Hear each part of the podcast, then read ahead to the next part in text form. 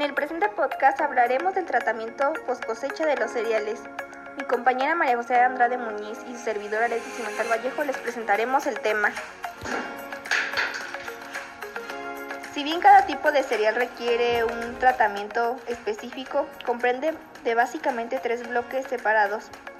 Cubre desde la cosecha hasta el almacenamiento del grano, denominado proceso preliminar, comprende de aquellas operaciones que permiten obtener productos inmediatos y procesamiento secundario. Lo forman aquellas operaciones que transforman los productos intermediados en finales.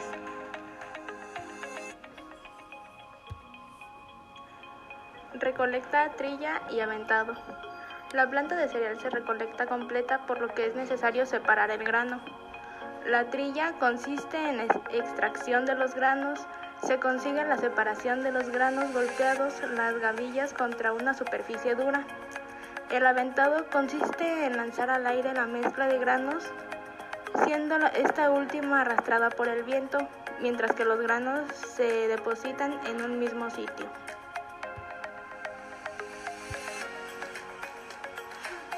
El grano es separado de las gravillas al ser estas golpeadas mediante un cilindro erizado de púas. El motor que acciona el cilindro mueve también un ventilador que genera la corriente de aire que necesita para el aventado.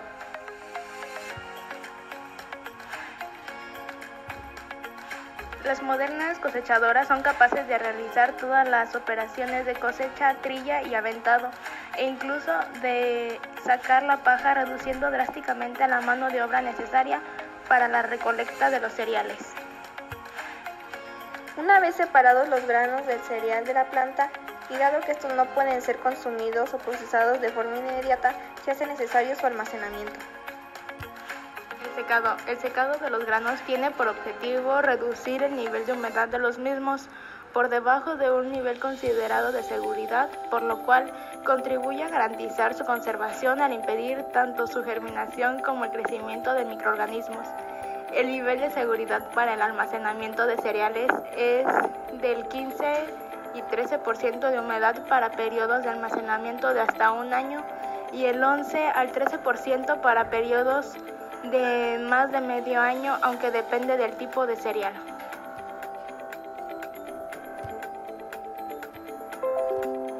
El secado da dos etapas diferentes. Uno, la evaporación de agua superficial hasta alcanzar el equilibrio con el ambiente. Y dos, el transporte por difusión del agua desde el interior del grano hasta la superficie para romper a la evaporación. Esta etapa se prolonga hasta que el interior, superficie y ambiente se hallan en equilibrio en contacto con su contenido de agua. El secado tiene tres importantes desventajas. Depende completamente de la climatología, no permite controlar el secado, es difícil impedir los residuos de granos por las pajas. El almacenamiento. El almacenamiento de los granos se lleva a cabo tanto en pequeña a mediana escala, en la propia granja o en las instalaciones de procesamiento, como a gran escala en los grandes centros de distribución y comercialización. A partir de los sistemas de almacenamiento tradicionales y aún en uso de muchos países en vías de desarrollo, el grano puede ser almacenado en bruto o en grandes depósitos verticales u horizontales.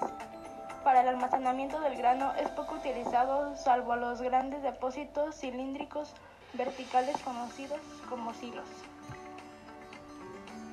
Para concluir, podemos decir que este tratamiento se conforma de tres etapas, las cuales son de suma importancia para el procesamiento del grano o del cereal. Por su atención, muchas gracias.